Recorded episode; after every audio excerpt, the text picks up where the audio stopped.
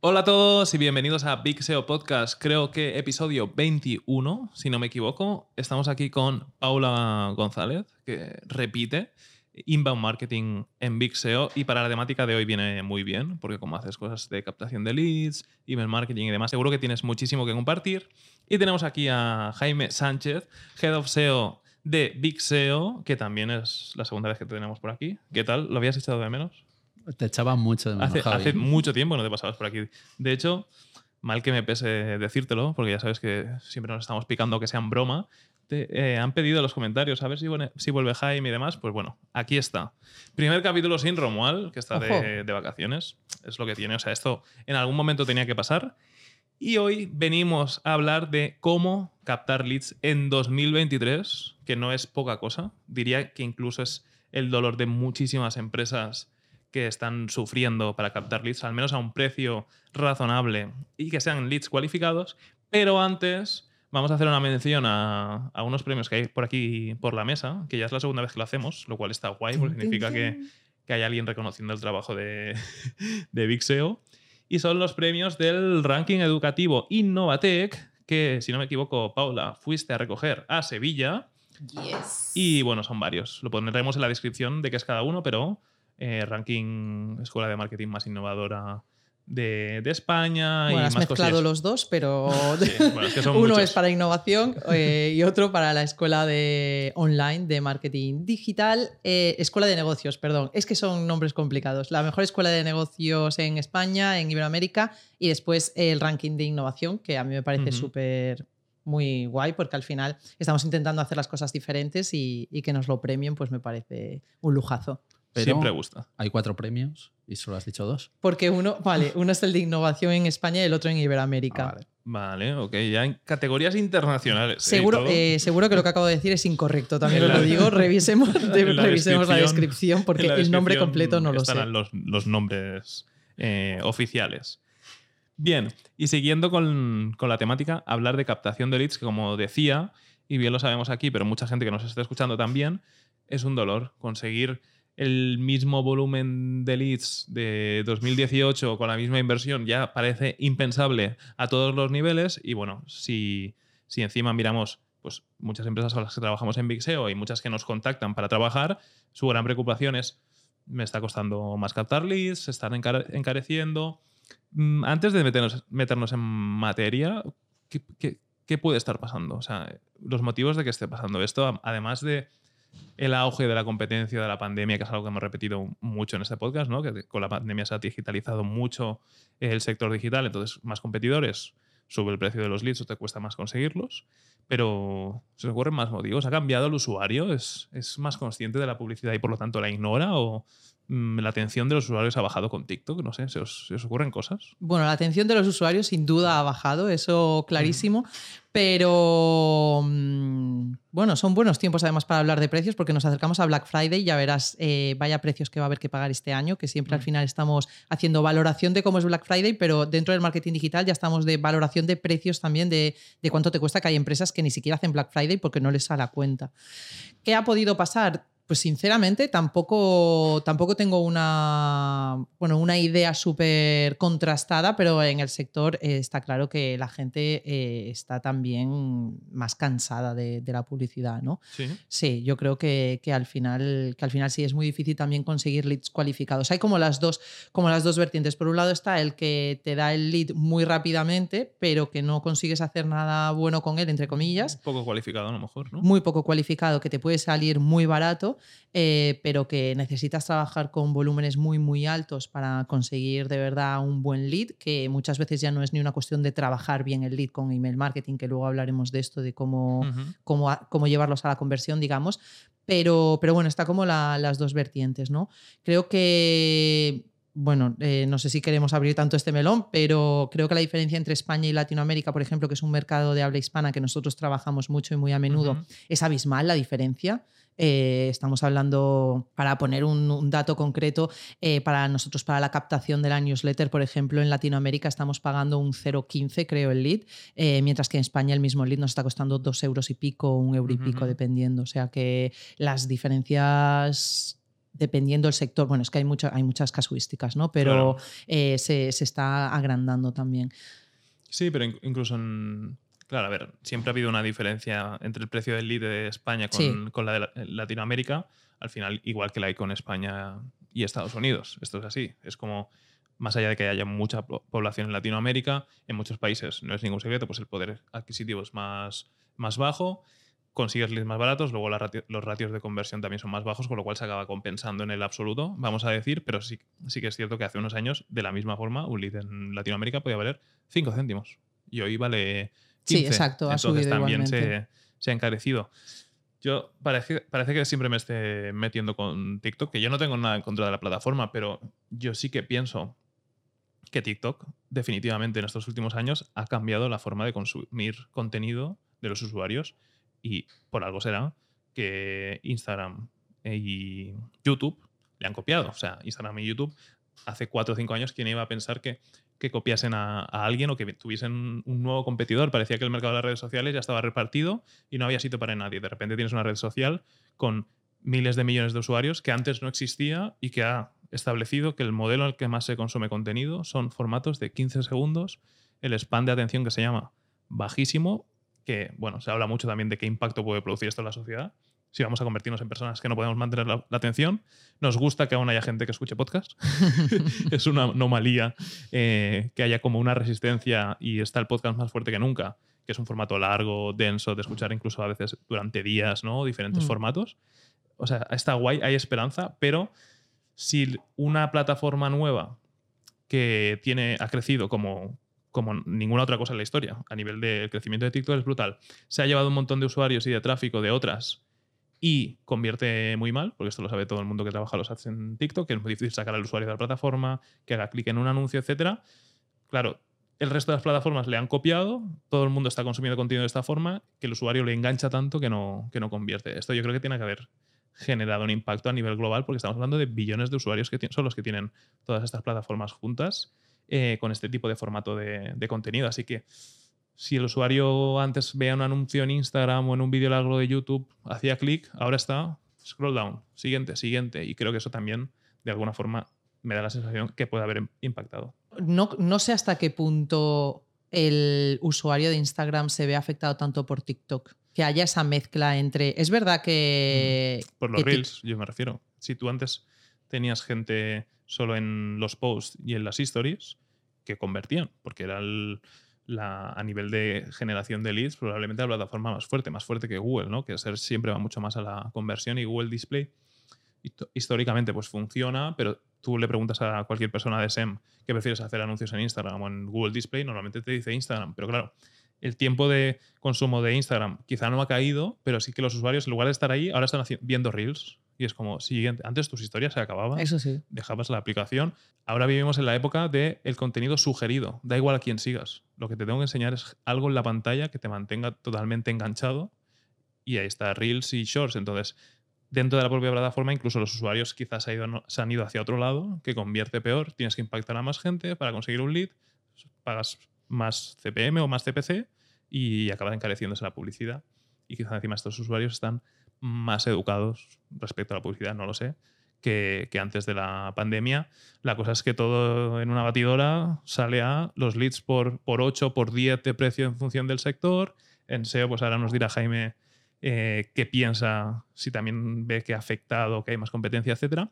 Pero a nivel de SEM no es ni debatible.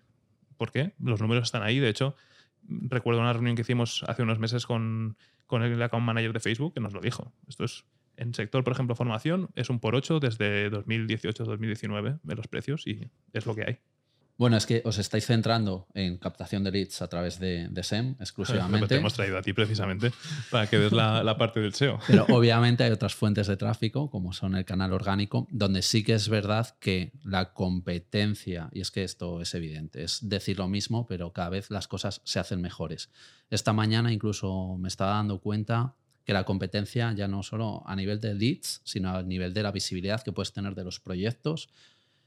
Voy a poner un ejemplo porque creo que es interesante. Eh, nosotros trabajos- trabajamos algunos nichos Y esos nichos que funcionaban muy bien en el pasado porque los competidores no los trabajaban tan bien y teníamos competidores que podían ser la web del Estado, por ejemplo, donde la información estaba difusa, estaba fatal, pero sin embargo, hasta las webs del Estado se han puesto las pilas. Y ahora quizás las webs del Estado responden mejor a la intención de búsqueda que lo que hacen un montón de nichos y por lo tanto el posicionamiento de los nichos ha Mm. caído, ¿no?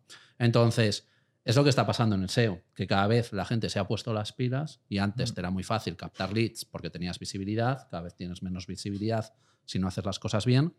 Y luego yo creo que el usuario también está un poco saturado y no te deja el lead con tanta facilidad como te la Ujú. podía dejar hace tiempo.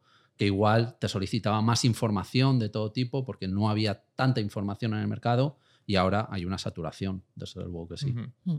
Sí, eso también es cierto. No lo había pensado que también el usuario, al como tener más conocimiento, estar más educado, no te va a regalar el lead con tanta facilidad. Venimos de, bueno, igual me voy a ir muy lejos, ¿vale? Pero yo recuerdo que será hace 10 años, los Groupon, Let's Bonus y tal de la época, que eran unas máquinas de generar leads para luego reventarte eh, la bandeja de emails con ofertas, todos, no sé, los que tengan una edad y en un momento dado le hayan dado el email a Groupon, recordarán en un día 10 emails. Todo ofertas porque les convertía muy bien y el, había mucha atención porque había menos competencia, menos gente trabajando bien en email marketing, etc.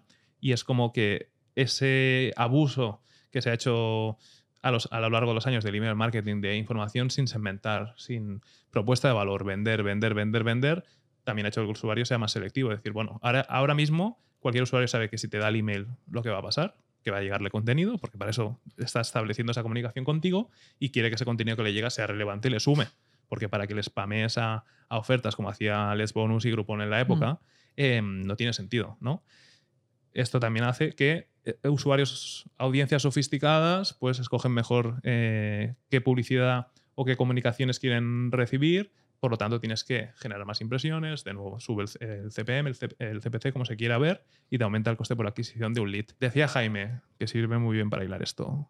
Eh, lo que hay que hacer entonces es trabajar bien. Ya no sirve hacer las cosas de cualquier manera. Bien, estamos aquí en un podcast que se va a llamar, no lo sé aún, pero algo parecido a cómo conseguir leads en 2023. Entiendo que lo que vamos a explicar es cómo trabajar bien. Entonces, ¿cuáles son las formas que a día de hoy, en 2023, podemos recomendar y que hemos testeado que funcionan y que son un, eh, una pequeña esperanza para seguir captando leads, no solo ya en lo que queda de año, que, que está casi acabado, sino en los años que vienen, porque no parece que la situación vaya, vaya a cambiar. ¿Qué hay que hacer para conseguir leads, Paula? Pues mira, antes, antes, de, antes de responder a esa pregunta, que sin duda es bueno, un poco el, a, qué hemos venido aquí, ¿no? Pero antes de eso tenemos que entender un poco el funnel de ventas, ¿vale? Lo que es el embudo de ventas, porque al final la manera de trabajar los leads es muy diferente si queremos captar leads más cerca de la conversión o más alejados de la conversión. Si entendemos un funnel de ventas como un embudo, pues al final tenemos la parte más transaccional, la parte más cerquita de la conversión eh, y, por ejemplo, en, eh, si tenemos un alquiler de autocaravanas, eh, sería gente ya comparando precios, imagínate, ¿vale?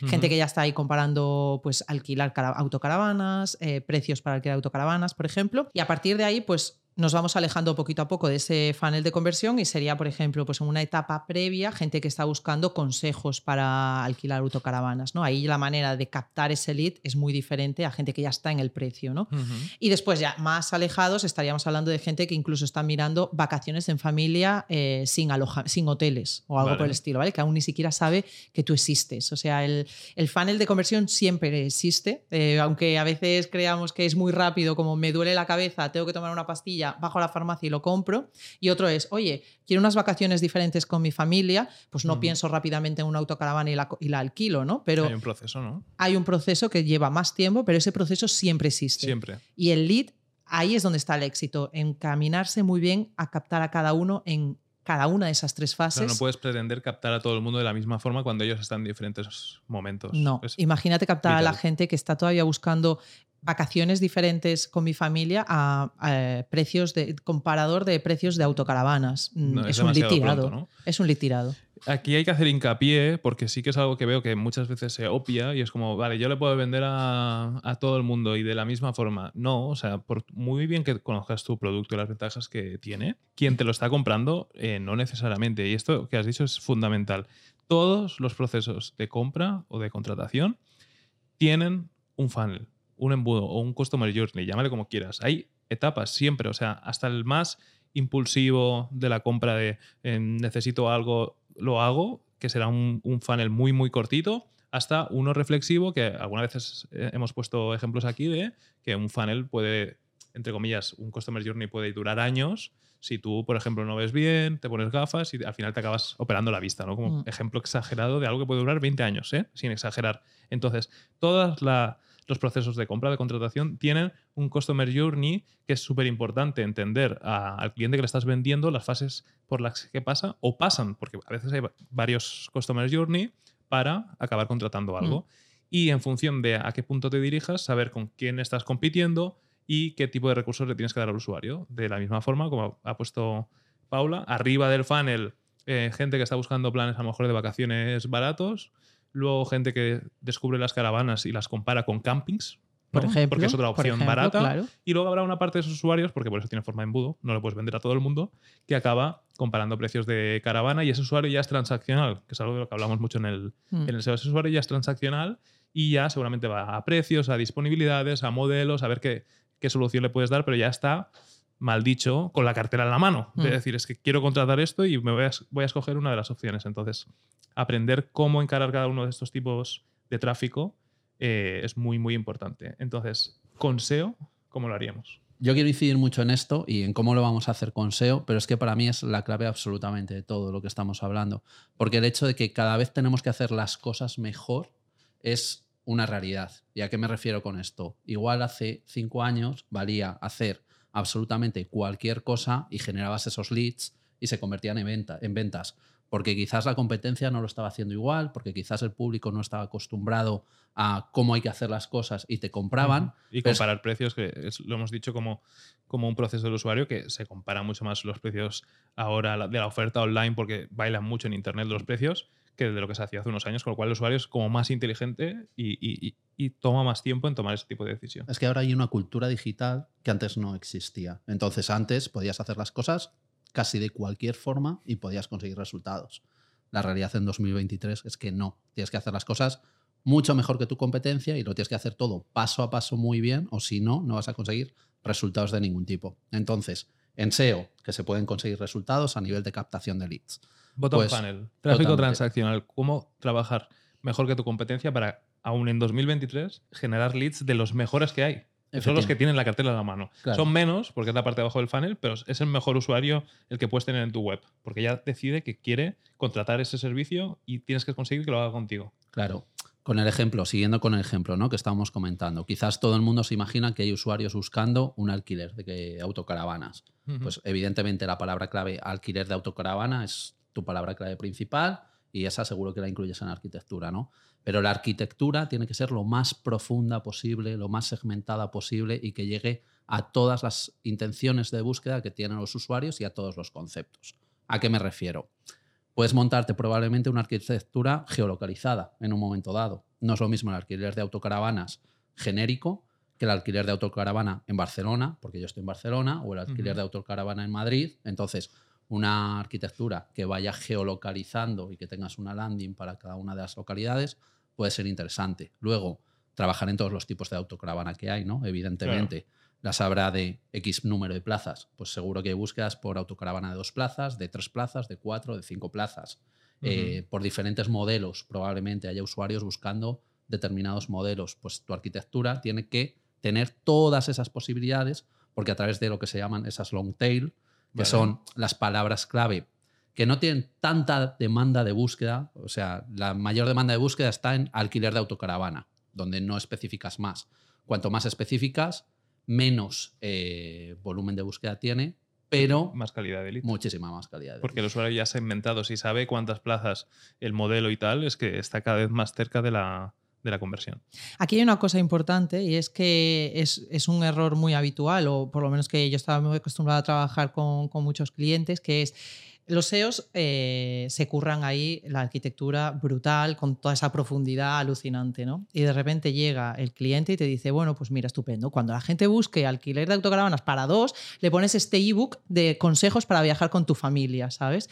Y te quedas como, no. O sea, Claro. ese Ese es un factor muy importante. O sea, no es solo la atracción, A la intención de búsqueda. es poner, efectivamente, o sea, que la intención de búsqueda que se curran desde SEO después tiene que tener una correlación de, pues lo mismo, volver otra vez a ese embudo, ¿no? ¿Dónde está mi cliente cuando me busca esto y qué es lo siguiente que le tengo que dar para que me deje el lead y para que tenga sentido? Si yo, esa persona que está tan abajo en el funnel, la subo para arriba con un, eh, con un ebook de, yo qué sé, de compárame autocaravanas con campings, es que se va a ir a camping al final. O sea, eh, estamos locos. Entonces, eh, ese también es uno de los errores que, que deberíamos evitar una vez que atraemos todo, todo ese tráfico. Bien, recapitulando. Primero, detectar la demanda. Pero tú estás hablando modelos, estás diciendo muchas cosas, esto lo sabes eh, porque has trabajado el sector o cómo se sabe a qué keywords dirigirse, porque por segmentaciones yo me imagino hasta eh, gasolina diésel, eh, me imagino mil cosas, eh, del año de la caravana, de, puedes segmentar por mil temas. ¿Cómo puedo saber cuáles son las keywords a las que tengo que dirigirme porque tienen demanda? ¿Quieres que te explique la metodología que utilizamos en Big SEO para... Hombre, no hace que me hagas un paso a paso, pero da, da un poco más de detalle. Claro, pues lo que nosotros habitualmente hacemos es una concatenación, que quizás este concepto no, no quede muy claro, pero básicamente consiste en poner todas las ideas que se nos pueden ocurrir como usuarios de cómo buscaríamos ese, ese servicio. No es lo que tú estabas comentando, Javi. Yo me imagino, puede ser por tipos de gasolina, puede ser por marcas, puede ser por número de plazas. Lo ideal es ponerlo todo lo que se nos ocurra en un documento para empezar a tirar de ahí. Luego, También preguntarle al cliente qué, qué sabrá de su sector. Hombre, Hacer un brainstorming ahí con el cliente. Seguro que el cliente es el que más sabe de su sector y luego ponerlo eso en común pues con usuarios que ya hayan utilizado ese servicio también. Explorar para saber todas las variantes y luego cómo puedes saber cuáles se buscan. Claro, e incluso te diría revisar también que está trabajando la competencia. Si es un sector que ya es competido y que la competencia sabemos que lo está trabajando bien, ahí tenemos ya unas oportunidades y un trabajo que ya nos ha hecho una pequeña parte la competencia. Y luego utilizando pues, diferentes herramientas como el planificador de palabras de, de Google, eh, veríamos cuáles son los volúmenes de búsqueda asociados a, a esas palabras clave. Y luego de cada keyword hay que crear una landing o cómo pasamos a la arquitectura. Bueno, para basar la arquitectura, básicamente lo que hay que hacer es agrupar todas las keywords que deben formar parte de la misma familia, es decir, las que están estrictamente relacionadas entre sí, las que responden a la misma intención de búsqueda. Y esto, bueno, siempre nosotros damos el mismo consejo. Si no sabemos eh, dónde tenemos que agrupar cada una de las keywords, las buscamos directamente en Google, vemos los resultados de búsqueda, vemos cómo se está trabajando en las SERPs y en función de cómo se trabaja en las Mm. SERPs, tú puedes definir perfectamente cómo es la arquitectura. Y así, de hecho, eh, justo lo que acaba de decir Paula, si identificas bien intenciones de búsqueda de todo tu keyword research, las agrupas bien y montas una arquitectura, em, tendrás claro en cada nivel qué busca el usuario y qué pretende encontrar en función de- del trabajo que hace Google por ti. Google es una herramienta que sirve para darle el mejor resultado posible a un usuario. Si haces una búsqueda, el resultado que encontrarás Exacto. te dirá mucho de la gente que está buscando eso. Y si respondes bien a la intención de búsqueda, yo le añadiría una capa de copy. Si tienes por ahí un copy que te ayude a, hacer a saber lo que le importa al usuario, a dirigirse a él eh, con el tono adecuado, conseguir que convierta, porque no solo se trata de posicionar y atraer tráfico, sino conversión. Son, los dos, son las dos métricas que importan. Eh, ratio de conversión por el tráfico que tiene una página es lo que te va a dar, en este caso, las conversiones, que es el de lo que estamos hablando en este podcast, los leads, ¿no? Eh, en este sentido, entender la intención de búsqueda del usuario, darle el mejor contenido posible, mejor que el de tus competidores, mejor que cualquier otro que haya en Internet, creo que es la clave. Y Que eso sea es diferente. O sea, estamos. eh, yo creo que otro de los motivos por los que también eh, la gente es más reacia a dejar el lead y todo es que al final eh, se hace constantemente lo mismo, ¿sabes? Ujú. Eh, en cuanto estás interesado en un sector, obviamente, y te empiezas a interesar por ese sector, pues me lo invento, no lo sé, cosmética natural, ¿vale? Te, te empieza a bombardearte la publicidad de cosmética natural, al final todo el mundo está haciendo lo mismo, pero con diferente logo. Ese, Claro. Eso también es un problema, porque una vez que te lo descargas de uno, el siguiente ya te llama mucho menos la atención, aunque a lo mejor sea mejor incluso, pero no sirve de nada ya. Eh, en resumen, ya no sirve disparar a cualquier keyword, sino que tienes que detectar mejor la demanda que tu competencia, hacer una mejor arquitectura que tu competencia y responder luego la intención de búsqueda mejor que tu competencia, o sea, la excelencia. O sea, tienes que intentar hacer en todo lo que haces a nivel de SEO, ser el mejor. Creo que por la parte de ads van por ahí los tiros, porque lo que acabas de decir aplica igual al tema de los ads. De, por sectores, ves un anuncio a veces y los has visto Todos. los has visto todos. En un momento en el que la publicidad es tan cara que cuesta tanto llamar la atención del usuario, tendrás que. ¿Cómo, cómo hacemos? Pues mira, en ads, eh, así, bueno, obviamente los sectores, o sea, siempre hay particularidades, ¿vale? Generalizar, obviamente, es, eh, bueno, pues, mm, pues a, partir de nuestra experiencia, conclusiones que podemos sacar, pero siempre hay casos concretos después que, que- que son la excepción, ¿no? Pero funcionan súper bien las personas, las marcas, o sea, si tienes una marca potente a nivel marca personal o una marca que esté apoyada por una persona, Esa persona funciona bien en los ads. Eh, el hecho de ver gente y no ver, no sé, Copies, display, los típicos Efectivamente. imágenes de archivo de estas de En la bancos de imágenes. en la caravana no pongas una autocaravana normal, ¿no? Pues pon, bueno, si tiene, si el señor de autocar que alquila autocaravanas es la leche y todo el mundo lo conoce, pon a ese señor ahí, Ya. pero si no, pues pon a tu público objetivo, pon familias, pon gente Claro. feliz, pon un niño, pon yo que sé, alguien. Recursos propios. Hay que dejar de Sí. tirar tanto de banco de imágenes, ¿eh? Uf, esos ya huelen muchísimo, o sea, la Sí. gente ya los identifica nada más. de- típica familia, feliz, que encima estás viendo un anuncio en España y son todos rubios, los de la Public, por algún motivo. Y Total. banco de imágenes, hombre, tener recursos Sí. propios, intentar hacer algo, algo diferente. Al final del día, conocer mejor a tu buyer persona, ¿no? que es como ese cliente objetivo, para poder servirle el contenido que responde mejor a su intención de búsqueda, el contenido que llama más su atención, el que ataca a los puntos de dolor de ese, de ese buyer persona, que por cierto, que dicho así, quizá eh, hay mucha gente que no sabe de lo que estamos hablando, que son los puntos de, de dolor. Los puntos de dolor, bueno, pues está claro, ¿no? Clarísimo. Mm, por el nombre, por el nombre. tal y como el nombre indica.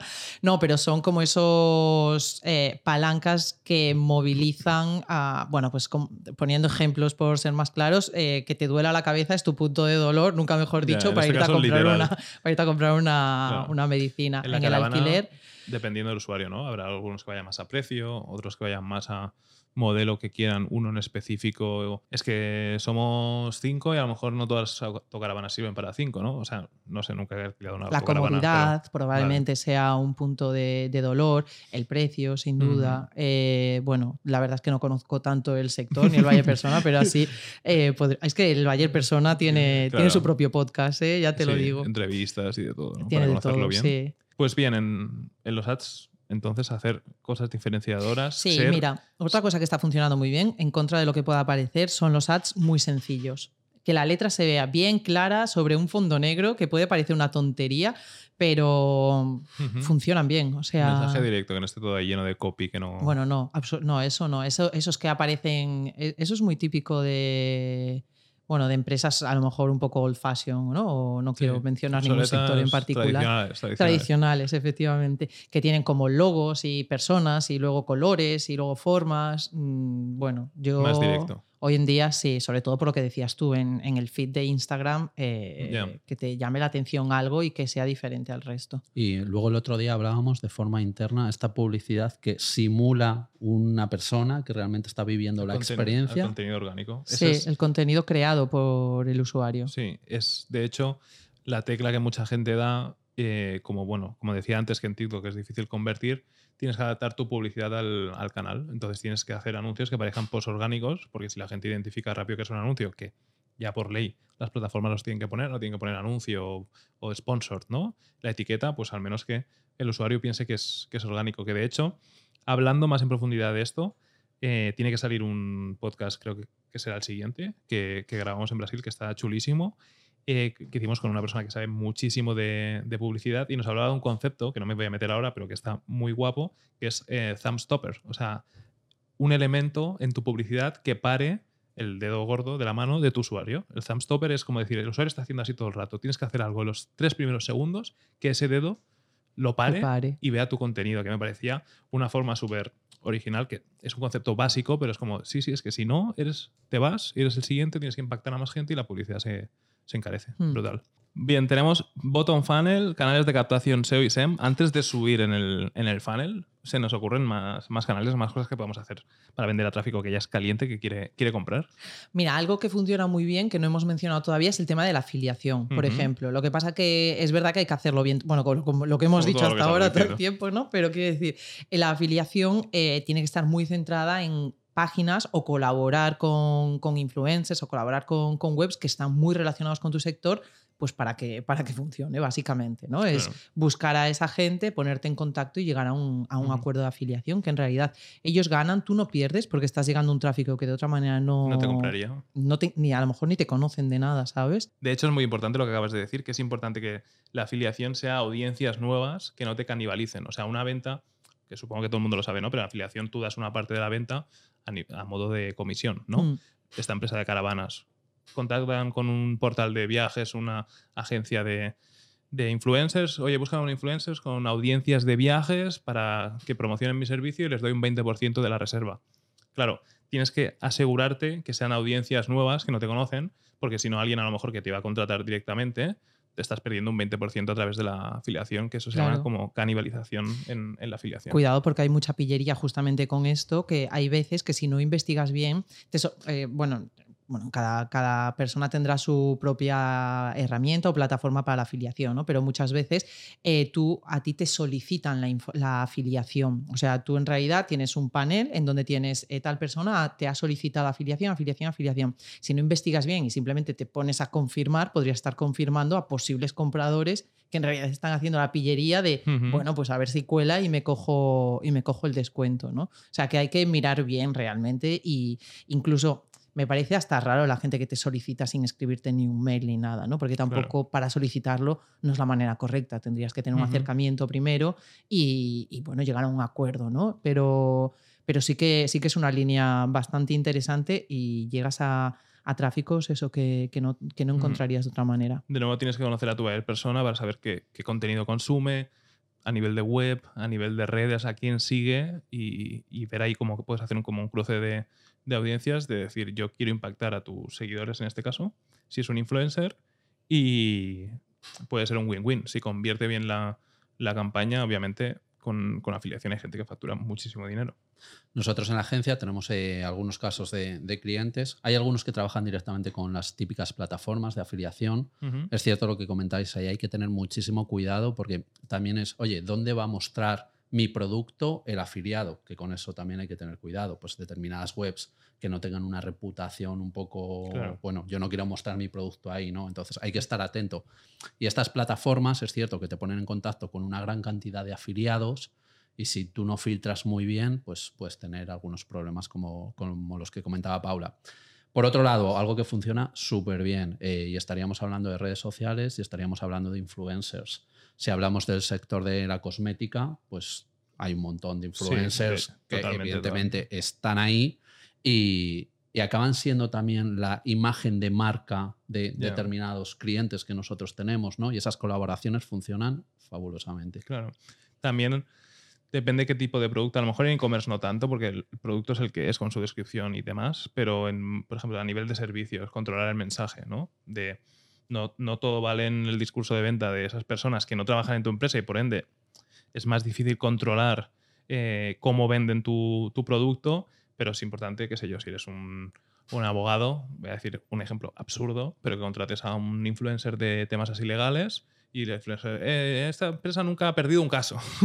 Hay que controlar la- el mensaje, la promesa, que siempre fuera de la empresa y más si estás aceptando casi de forma automática afiliados, seguramente se te puede escapar. Subamos en el, en el funnel, vamos a ir a tráfico no, no frío, totalmente alejado de la conversión, pero yo creo donde está eh, precisamente el, el tráfico que hay que aprender a activar y a trabajar con él para generar leads con un porcentaje, un ratio de conversión elevado, que es el- la mitad del, del funnel, que creo que también muchas veces a veces se peca de me voy abajo o, o disparo arriba a, tráfico muy frío, a audiencias muy grandes o muy lejanas a, a que no puedo segmentar bien. Yo creo que en la mitad del funnel, tanto a nivel de SEO o de SEM que hemos, que hemos hablado, se pueden hacer muchas cosas, seguramente más complejas. Es diferente a nivel de SEO, por ejemplo, trabajar con arquitectura transaccional que hacer estrategias en la mitad de- del funnel que conviertan, no solo que atraigan tráfico.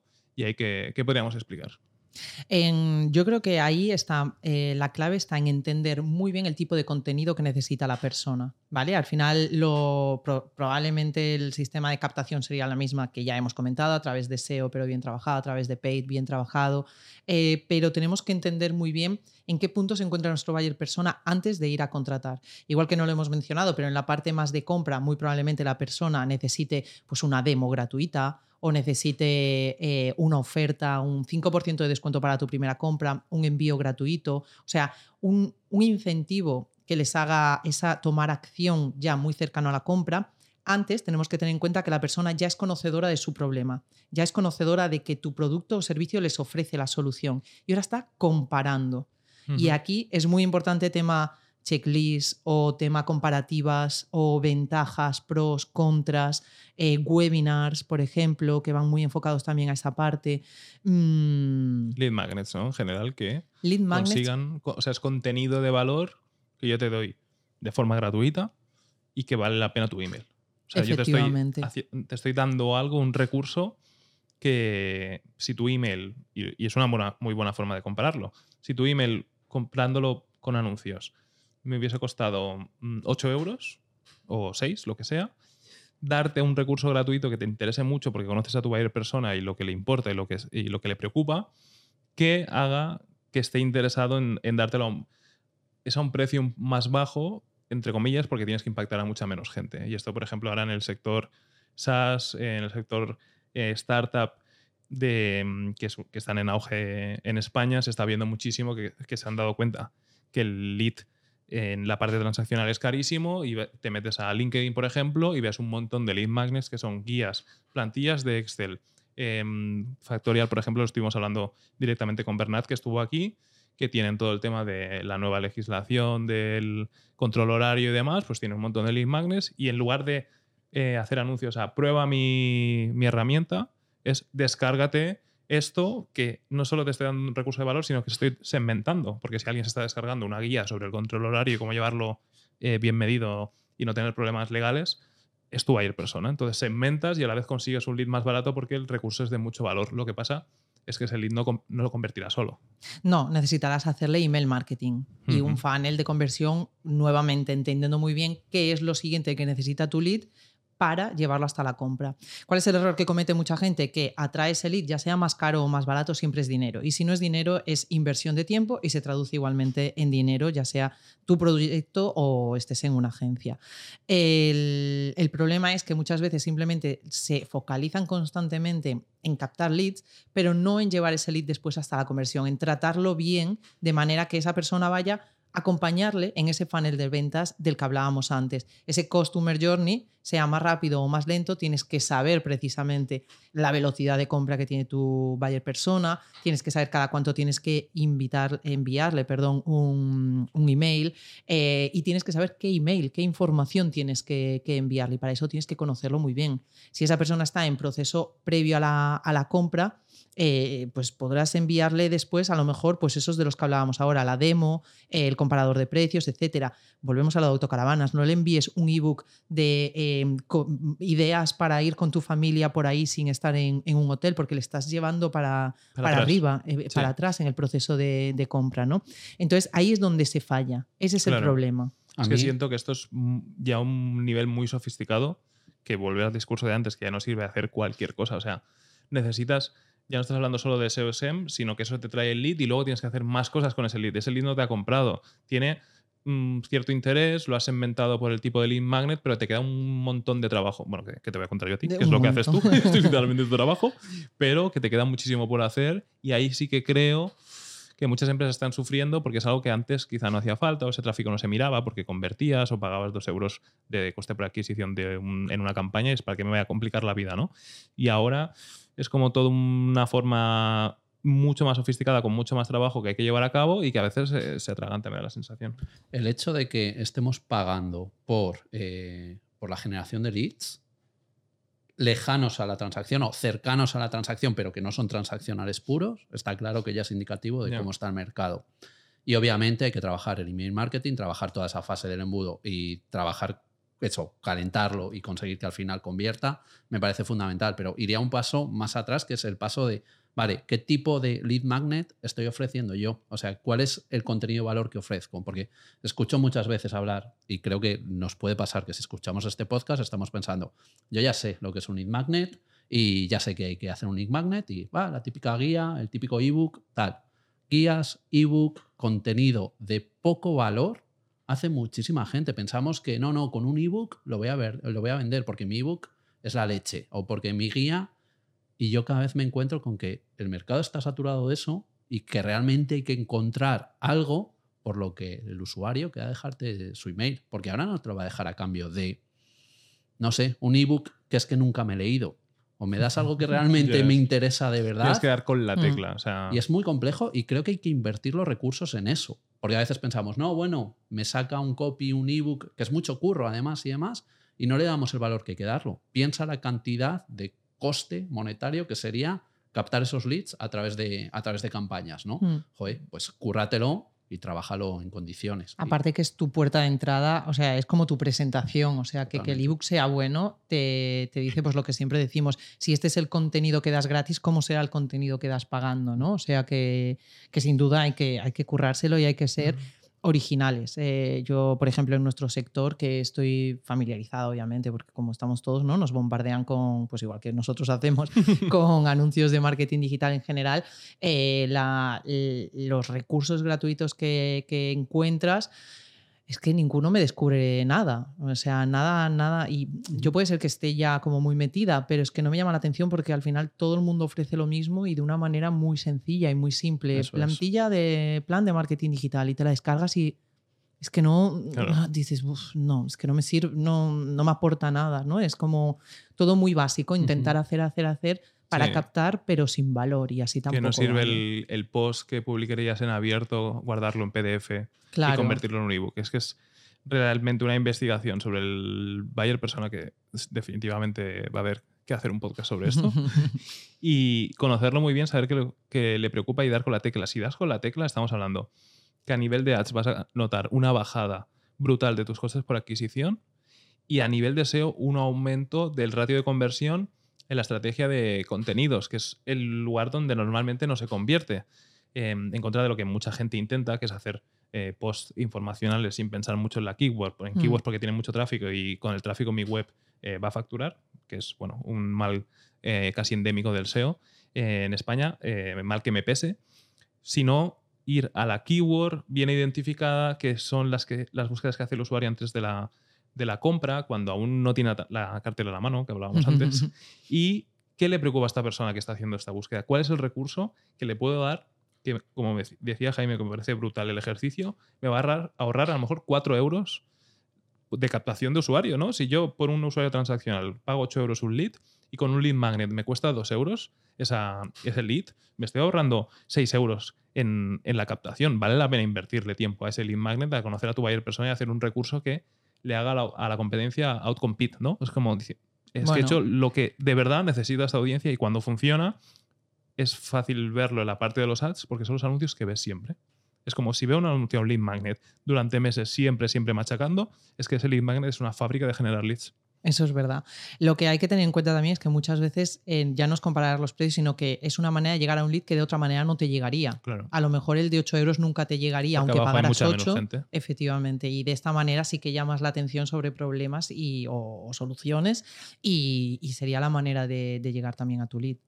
Una cosa importante aquí que no he mencionado y no me gustaría dejar pasar la oportunidad porque es una práctica que no se hace bien y creo que es como un punto diferencial que puede suponer un antes y un después en, la manera de trabajar los leads, que no todo el mundo lo hace, que es diferenciar a tu lead antiguo de tu lead nuevo. O sea, cuando entra un lead en tu base de datos, es muy importante separar al que ya está en tu base de datos y te está descargando otro email, o, otro descargable, otro lead magnet o otro recurso, que el nuevo, el que no te conoce de nada, porque ese necesita una primera fase de aprendizaje de presentación que el otro ya tiene y es algo que no se hace. Y yo creo que ahí también pecamos de, error y creo que es algo muy sencillo que cualquier profesional que nos esté escuchando en marketing digital, eh, que a lo mejor no lo esté empleando muchas veces por falta de recursos, tiempo, etcétera, que muchas veces estas cosas se hacen por, por falta de tiempo, recursos o lo que sea, pero, pero es un pequeño cambio que, que- sin duda es, es importante porque nadie va a comprar sin conocerte antes. Y es que lo que estás diciendo también, si yo me vuelvo a descargar un lead magnet de, de este, de este cliente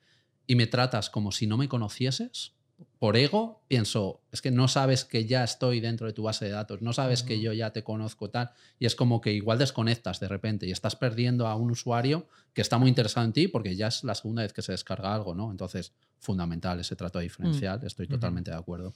Bien, hemos aprendido que cuando estás en la mitad del funnel no vale solo con hacer una cosa, SEO, SEM, hay que añadirle email marketing, más trabajo. Em, sí que me gustaría ver, Jaime, en la parte, de hecho podemos poner aquí en edición un Customer Journey para el tráfico que está aquí en el medio, que se vea muy claro a cuál nos referimos. ¿Cómo se trabaja eso a nivel de SEO? ¿Cómo sabes qué, keywords están ahí? Eh, cómo, ¿Cuál es la metodología? Porque creo, aunque nosotros hemos hablado un par de veces de ello, que no se estila mucho en el. No es una forma muy popular de trabajar en el SEO, sino que honestamente creo que es algo que hemos desarrollado desde cero aquí en, en Big SEO. A ver si puedes dar ahí cinco pinceladas de. Cinco, ¿eh? Son Ojo. Cinco pinceladas. Ahora, Em, paso uno. todo preparado. Eh, yo también creo que es una metodología de Big SEO y lo que me sorprende muchísimo es que pienso en el pasado cuando no se hacía esto y digo, ¿y esto cómo no se hacía antes? Pues quizá no hacía falta, porque eh, como se convertía fácil, pues es que los tiempos difíciles, aunque son difíciles, si algo hacen, es que eh, la gente se rasque la cabeza, piense y sal- salgan nuevas cosas. Totalmente. Eh, nosotros aquí lo que implementamos es, bueno, un estudio informacional. Igual que hemos hecho un estudio transaccional para encontrar esas palabras clave que van a convertir, hacer el mismo ejercicio y el mismo estudio de la parte informacional. Nos lanzamos preguntas de todo tipo que le puede interesar a un usuario que pueda estar después interesado en nuestro servicio y igualmente a través de una concatenación, que así todo el mundo se le va a quedar claro lo que es una concatenación y una lluvia de ideas e intentar entender, oye, qué es todo lo que le puede interesar al usuario, vamos faseando eh, cada una de las palabras clave según consideremos que están en una fase más alejada, en una fase de conciencia que llamamos, es decir, la fase en la que Inicial, ¿no? De- conciencia inicial no conoces ni siquiera que puedes a que- veces no saben ni que tienen un problema. Eso Esto es. pasa mucho. Eh, y vamos faseando esa fase de conciencia inicial, una fase quizás de conciencia un poco más avanzada, y luego ya entraríamos en esta fase que es la que estamos comentando, que sería la de consideración, que ya sé que tengo un problema o ya sé que quiero algo y empiezo a valorar eh, con quién lo hago, eh, cuál es la mejor forma de hacerlo y será lo que dé al final con la parte transaccional. ¿no? Entonces, bueno, fasear perfectamente a través del Customer Journey cuál es ese camino que sigue el usuario hasta que compra nuestro servicio es fundamental. Y luego la clave, lo diferente. ¿Qué es lo que se hace en Big SEO que no se hace en ningún otro lado? Empezar a trabajar siempre por esos usuarios que están más cerca de la conversión. No te vas a generar esos posts que tienen una gran demanda de búsquedas y sí, te van a generar visibilidad en las gráficas y vas a tener en SEMrush Gráficas en verde. unas gráficas de locos, pero que no convierten absolutamente nada. Sin embargo, te vas a este tipo de palabras clave, tendrán un poquito menos de visibilidad, pero convierten muchísimo Mm. mejor. Ese concepto creo que está chulo, que es si el usuario, de nuevo, montamos aquí edición. Si el usuario recorre el camino, el Customer Journey en esta dirección, tú a nivel de SEO tienes que trabajar en la apuesta. Por eso hemos hablado primero de arquitectura SEO, transacción pura, y luego te quedas ahí en ese tráfico templado, que no es que no, no sepa ni sea consciente de que tiene un problema, porque ese tráfico cuesta mucho convertirlo, sino que eh, está explorando, a lo mejor aún no ha descubierto las caravanas y está solo mirando los campings porque no quiere irse de hotel con una familia de cinco personas y gastarse 10.000 euros, ¿no? Porque para alojar a todo el mundo y está comprando alojamientos baratos de Airbnb, camping, de repente, ¡pum! Otra nueva forma, que no es nueva, ¿no? Ya lleva unos años, pero de viajar a un coste más reducido, pues Mm. alquilando una, una caravana, ¿no? Entonces, como para ejemplificar todo esto. Sí que es cierto que con SEO tenemos lo mismo. Estamos hablando de esos lead magnets. ¿Dónde van esos lead magnets? Pues si haces una estrategia de contenido en este nivel de consideración, tienes que poner CTAs a la conversión a lead. No esperes vender. No es el momento de venderles. No intentes poner Exacto. todo el rato enlaces a la parte transaccional o, o si es un e-commerce, por ejemplo, meter producto, ¿vale? Alguna keyword lo puedes hacer, pero porque está justo en el, en el borde que ya casi es transaccional. Pero en la mayoría de casos tienes que intentar ser realista, saber que lo mejor que te puede pasar es convertir a lead, porque si un usuario hace una búsqueda informacional, que básicamente son estas que, que buscas en Google y todos los resultados son de leer, no son de comprar nada, ¿vale? Em, el usuario venía por, por, el contenido, para aprender algo, para resolver una duda. No puedes esperar que haga nada más en tu web. Es optimista ya pensar que se va a descargar un lead magnet y los ratios de conversión aquí van a ser debajo del 1%. Lo siento, habrá excepciones, pero hay que ser realista también en, en los objetivos o, o qué esperamos encontrar en este tipo de estrategia no tener prisa en vender, que sí que, obvio, hay que tener prisa en vender, ¿no? Pero saber vender bien, en el sentido de empezar a poner en un post eh, básico, pues poniendo, por repetir el mismo ejemplo y que todo tenga sentido, de buscando eh, viajes con familias eh, fuera de alojamientos, de ese post en el que le estoy dando varias ideas y una va a ser autocaravana, obviamente, decirle, oye, si quieres ya la alquilas aquí, es que es eh, intrusivo, es una mala práctica y es muy habitual. O sea, lo raro, bueno, sí, a mí me choca que es muy habitual, ¿no? Y, y, para, el, y para la persona que lee es como muy choca, es, se nota que está forzado, ¿no? no tiene sentido. ¿Por qué es habitual? Pues yo creo que precisamente porque luego las empresas no trabajan en el email marketing, no trabajan en el embudo correctamente y como no tienen esa secuencia de emails, no si están me compra, convirtiendo. Si me compra no tengo que hacer nada más. No, y simplemente que Pero ponle otro ebook. Claro, pero que Ahí tú ponle igual un ebook. le que estás poniendo acompañe. un ebook, lo que pasa es que luego no acabas vendiendo porque no has trabajado correctamente ese email marketing. Entonces el responsable dice, no, no, hay que vender, la mejor forma de vender es que se lo pongas ya ahí. Me da igual que este contenido no tenga nada que ver, tú ponle venta, venta, venta. Y eso no convierte, evidentemente. Claro. Entonces hay que trabajar cada uno de los canales como hay que trabajarlos. Es que es fundamental. Incluso para el que se pueda permitir el lujo de tener varios lead magnets en función de los puntos de dolor y del momento del usuario en el Customer Journey, eso ya es la, la panacea, ¿no? ¿no? es tanto, ¿eh? Puede parecer más. Bueno, cuesta mucho de convencer a veces. Cuesta de de- convencer, pero digo, se puede hacer de una manera, entre comillas, sencilla, en vez de hacer trabajar a lo loco, trabajar con estrategia. Y si trabajas con estrategia, eh, esa ya es la estrategia, lo que decíais antes, te vas a- desde la conversión, desde la parte más de la conversión hacia la más alejada. Pero si tú vas con una estrategia, tienes un camino marcado, sabes, vale, de aquí los voy a mandar aquí, de aquí los voy a mandar aquí, con este lead magnet, con este post. O sea, y no tienes que tocar tantas teclas, es tocarlas adecuadas y en el momento adecuado. Puedes tener incluso un lead magnet solo para conciencia y otro consideración Claro. y bombardear con ellos, ok, pero los pones en los sitios que corresponden. Claro. Si sirve de ejemplo, a mí algo que me ayuda es pensar que en función del momento en el que esté el usuario el Customer Journey, puedo esperar un nivel de compromiso más elevado por su parte, ¿no? Igual que la parte transaccional está, Sí. está pensando en darme su dinero, que eso es un Sí. nivel de compromiso elevadísimo. En el medio, pues seguramente puedo pedirle cosas que impliquen más esfuerzo porque tienen un interés. Pero al inicio del todo, en keywords súper abiertas de, em, qué sé yo, ideas para destinos de viaje, pedirle algo con un compromiso muy elevado o muy relacionado con las caravanas es, es darse un, un tiro en el pie, ¿no? Entonces, aquí en el medio, no sé si ejemplifica, pero lead magnets que tienen un nivel de conciencia un poco más eh, adelante sería calculadoras, webinars, incluso plantillas, ¿no? Para todo este tema de SaaS que, que Mm. funcionan, que van a un buyer persona que está en Excel y lo quieren llevar a una plataforma online con una suscripción, pues que le das la plantilla que era lo que él estaba buscando y luego le, le cuentas tu historia por email marketing diciendo que puede tener una vida más fácil usando tu SaaS, ¿no? Pues este tipo de lead magnets yo lo veo como bastante de consideración. Em, depende del contenido de, del ebook. Mm, quizá te estás yendo un poco más para atrás, ¿no? Porque solo leer no es un compromiso como que vayas a usar una herramienta online, una calculadora, un comparador de precios, también es un lead magnet bastante habitual de, de consideración. ¿no? Mm. Sí, también hay un. Sí, lo lógico es pedir menos, cuanto menos compromiso se espere por parte de- del usuario, ¿no? También hay una buena praxis que se hace, que es si pues empiezas con un ebook y yo te pido el email, ¿vale?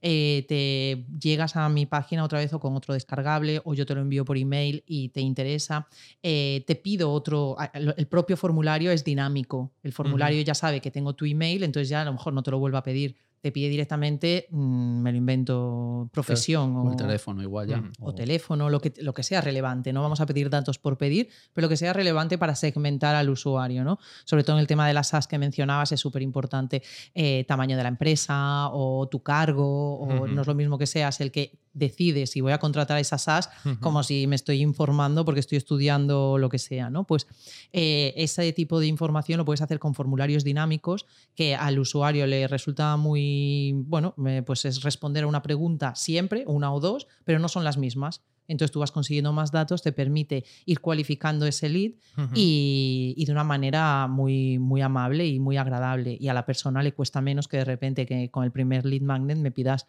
cinco 20 datos. campos. Claro, en plan, es una locura. Total, ahí siempre está la línea entre cómo cualifico sin impactar negativamente al ratio de conversión. Cuanto más pida, aunque yo necesite información para saber a- para cualificar el lead, sé que se, se me cae el ratio de conversión. Con lo cual, esperarte un poco a pedir datos. Al principio priorizar más el lead, vale, ya lo tengo. Ahora voy a intentar trabajarlo para conseguir esos datos que no te he pedido al principio para que me lo dieses en primer lugar. Yo quiero decir algo y no sé si estaréis de acuerdo. Quiero saber vuestra opinión. Antes em, de la pandemia, eh, incluso mm, diría que es- era la forma más habitual de conseguir leads, que era regalar cosas, concursos, ¿sabes? En plan, sorteo, concurso, tal. Yo, Sí. por suerte, creo que cada vez veo menos, eh, porque las pocas experiencias que he tenido al respecto es para conseguir leads cualificados. Es lo peor que puedes hacer, pero sí que es cierto que es como, bueno, estoy dando algo de, ya no tanto de valor, que es un recurso que he dedicado horas- en hacer, sino que te estoy regalando dinero, ¿no? Entonces, em, eh, regalamos un fin de semana en autocaravana, como decíamos antes. Mm. Mm, ahí conseguir lead cualificado lo veo muy difícil, quizás es por eso que los concursos cada vez se, se estilan menos, pero vamos, en 2015 era imposible entrar en ninguna web o en una red social, todo concurso, concurso, todo gratis, supongo, no lo sé, ¿eh? pero quizá os ha dejado de hacer porque no funciona o porque sí consigues leads, pero luego que vendes. ¿no? Efectivamente, yo creo que se hizo mucho para inflar las cuentas en, en redes sociales, hacía un montón, pero claro, si luego esa gente, la mitad después eran bots, o sea que ni siquiera eran reales. Luego, no tienes ningún tipo de engagement ni nada, al final la gente dejó, dejó de hacerlos. Eh, al final es verdad, no es conseguir leads solo por conseguir, eh, tiene que tener cierto nivel de, de calidad, que de todos modos, insisto, en que yo soy muy partidaria de conseguirlos eh, cuanto más baratos y de peor calidad mm, me valen casi, ya ruego por leads, porque después con un buen sistema de email marketing, que volvemos un poco a lo mismo, tienes, ah, si haces una buena limpieza de tu base de datos, ese lead te ocupa muy poco en tu base de datos, o sea, lo eliminas rápido, quería decir, te ocupa muy poco tiempo en tu base de datos. No, no tienes que pagar por él, porque sabéis que en las herramientas de email marketing pagas por contacto activo. En Claro. cuanto detectas que tu contacto no es activo, ya lo eliminas. O sea, Claro. eh, no te cuesta tanto, A ti digamos. no te molesta tanto porque sabes cómo tratarlo, sabes cómo Claro, tienes que saber gestionarlo. No es fácil, es verdad que, que tiene su, o sea, bueno, tiene también su estrategia, ¿no? Lo, lo de siempre. Por eso digo, mira, que me vayan llegando y eh, no sé, me- gusta verlos ahí, me gusta tenerlos y que sean nuevos, y, pero sí es verdad que no vale, no vale todo. Pero sobre todo es, eh, pues a lo mejor a un lead que acaba de entrar y no sé cómo está de cualificado, pues no le invites o no lo machaques para que te vengan a un evento de venta, ¿no? Pues Claro. mm, porque no va a pasar. Yo Influían. 2015 como año que me ha venido a Bueno. la cabeza, ¿eh? que parecía que ahora que 2015 era el año de los concursos. Era el año. Era el año, era el año de los Incluso en la concursos. tele, ¿eh? Pero esas métricas influían positivamente en, en la visibilidad que tenían tus redes sociales. Por ejemplo, sí que Claro. influye ahí el número de suscriptores, sí que influía en ese momento Ujú. el número de followers y quizás eso ahora mismo ya da igual. Bueno, pero al final un seguidor es un paso menos de una persona que te ha dado un lead. O sea, no, no, no te ha dado el contacto, pero quiere ver qué publicas. Entonces, lo mismo, seguidores que no son cualificados, pues sirven pues, para inflar un poco el ego, ¿no? O Sí. hacer ver que una cuenta es más grande de lo que es, pero al final. Solo que ahora con el algoritmo de Instagram me gustará ver cuando ese lead Ya. va a ver tu, o sea, ese Total, seguidor nunca. va a ver tu publicación. Nunca está en. TikTok haciendo scroll. También. El, quería decir como una, creo que otra forma también de, de captar tráfico que está implícita en lo que hemos dicho, pero que no hemos mencionado, es que con esta estrategia de, de SEO, de escoger muy bien las palabras de consideración, hacer contenido, posicionarlo, como el ratio de conversión es bastante bajo, em, indirectamente también estás captando de otra forma, porque tú estás generando tráfico en tu web, movimiento, estás generando audiencias, audiencias que puedes reimpactar eh, con anuncios, retargeting. Me parece el, el mejor lugar eh, después de la transacción de hacer retargeting. Creo que es aquí porque un usuario que llegó a mi web buscando plantilla de Excel para nóminas, ¿vale? Yo tengo un SaaS de nóminas, ¿no? Para automatizarlas. Yo, si ha hecho esta búsqueda y ha acabado en mi web, es mi buyer persona. Porque es una persona que está gestionando nóminas. Si no, ¿quién buscaría esa plantilla, no? Mm. Lo bueno es que, vale, ya te tengo, te- tienes las cookies. Voy a seguirte un par de semanas en redes sociales con anuncios de retargeting, que como no van tanto a volumen, son más baratos, para perseguirte no con un anuncio de lo mismo, sino con ese lead magnet. Es decir, mira, llegó a la página, leyó y no se descargó el lead magnet. Pues eh, targetear ese tráfico si lo tienes muy bien segmentado con el lead magnet que querías que ofrecerle y no, no descargó, creo que es una muy buena forma de generar leads cualificados en este caso. A no ser que se te vaya de las manos como a Booking, ¿sabes? Que desde aquí mando, por favor, o sea, que me dejen en paz, porque de esto de que miras y, y te, te vuelves loca, pero, pero sí, sí, no, fuera Al broma. final, también estas empresas, más allá de la, de la eh, dimensión que tienen, como casi le pueden vender a todo el mundo. Sí, son muy mm, agresivos Unas en vacaciones sus- van sí. al gran consumo casi. Y ahora que justo estamos hablando de hacer retargeting para que el lead, aunque no sean muchos, sean lo más cualificados posibles, como Paola está en su terreno, bases de datos las maneja increíble, ella dale volumen, dale volumen y ya se encargará de vender. Pero, Jaime, creo que a ti no te interesa tanto el volumen, sino eh, leads cualificados. Claro. Yo como experto en email marketing. A ver. no, pero yo, yo tengo mi opinión, al final también basada en la experiencia, y es que a mí me interesan los leads que estén realmente cualificados, porque considero que es trabajo también que te, que te ahorras en un momento dado. Y esto Mm. puede depender igual de los recursos luego que tengas a nivel de equipo comercial, etcétera, etcétera. Esto depende muchísimo de, Sí, sí, de obvio, cada una de las obvio. empresas. Si tú tienes dos comerciales eh, y puedes tener determinada atención para tu público objetivo, no necesito tener ni mil ni dos mil leads porque yo no voy a poder hacer más de 40 llamadas al día. No, no, pero vale, luego, Claro. luego, luego me explico ahí. porque quiero decir, yo tampoco le voy a mandar gusta- 40.000 leads al comercial. Mi lead después lo trabajo para que al comercial le lleguen los mismos que a ti. Esto es lo que más mola, que, la, Claro. que la gente no esté de acuerdo. Adelante, discutir, pelearos. No, no, no, no, tienes, tienes toda razón en ese sentido. Pero yo opino que a veces si los cualificas previamente, pues ya te has ahorrado un trabajo. No te va a entrar tanto volumen, está claro, pero si eres capaz de generar volumen y cualificado, pues evidente mucho mejor. Y aquí hay una estrategia que a mí me gusta mucho, que es meter un coste al lead.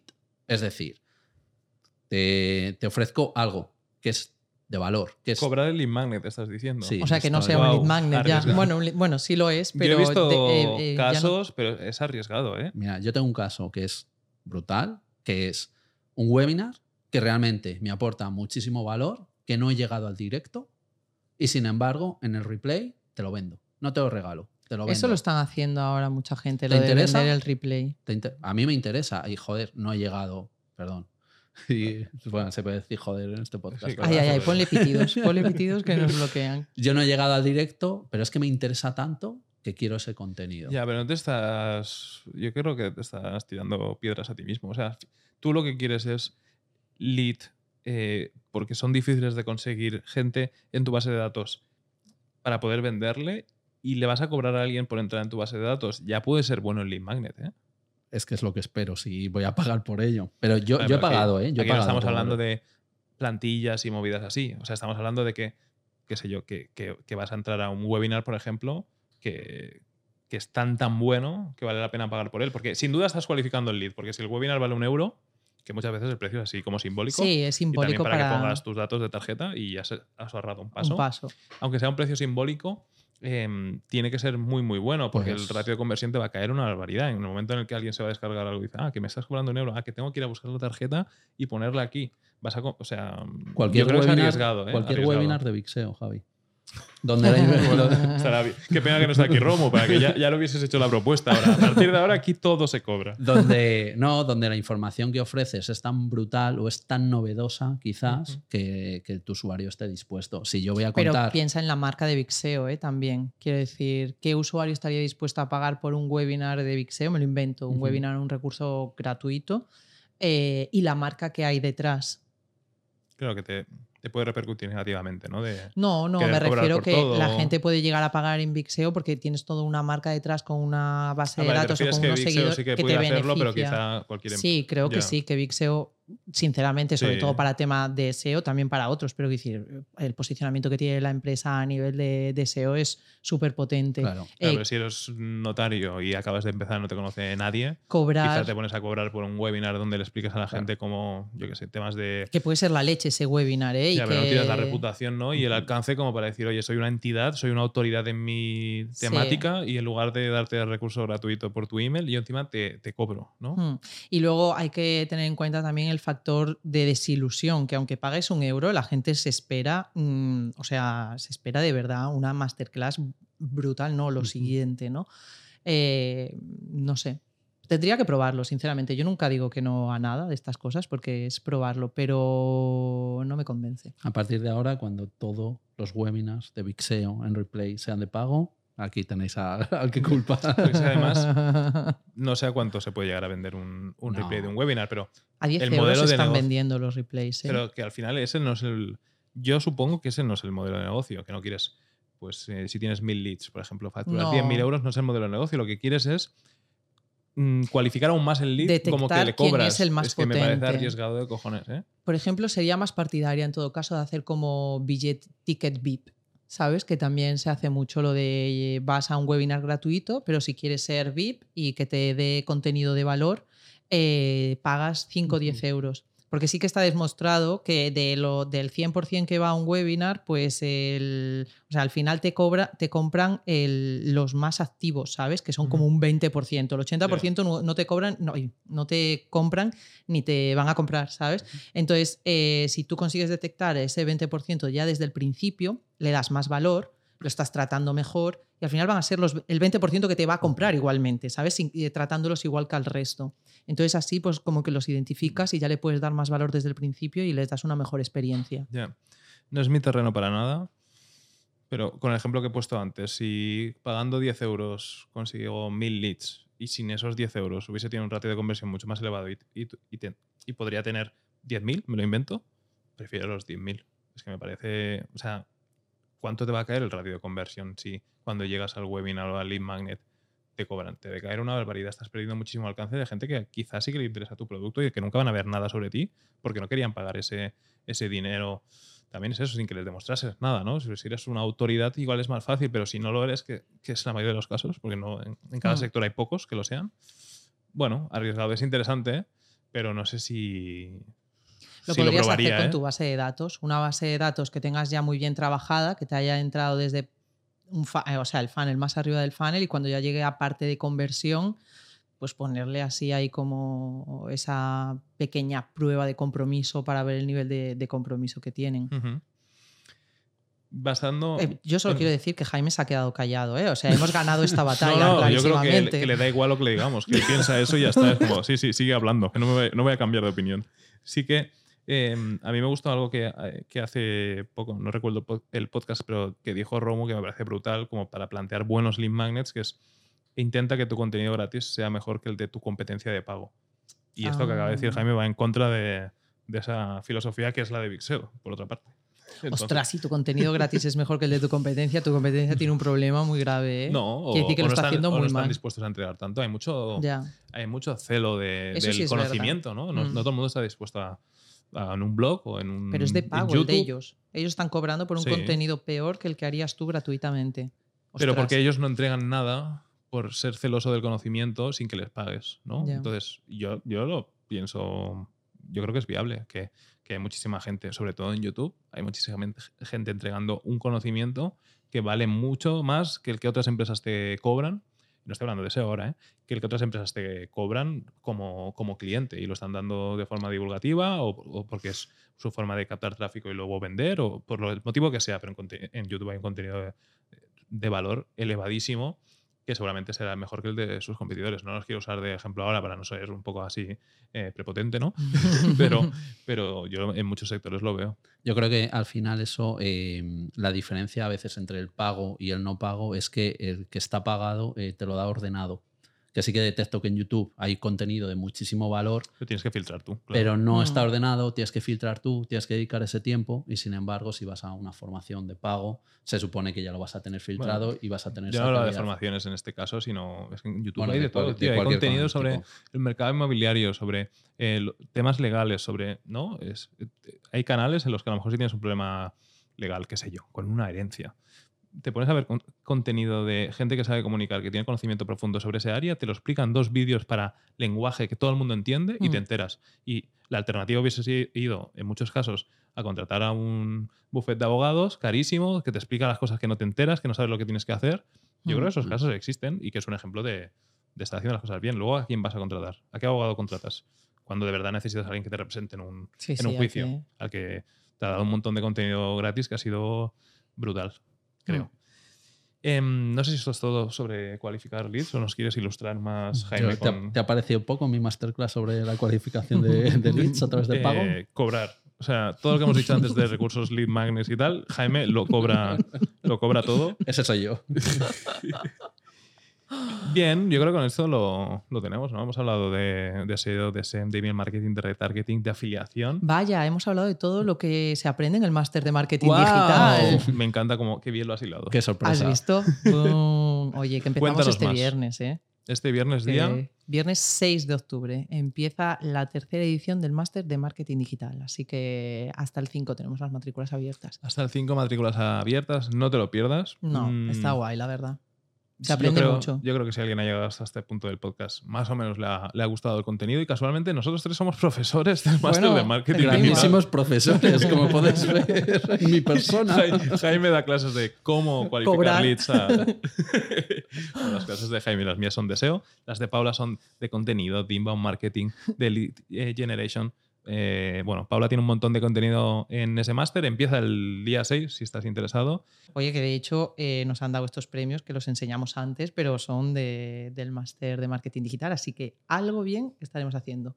Em, pues no te lo pierdas. Y esto es todo por hoy. Muchas gracias, Paula. Muchas gracias a ti.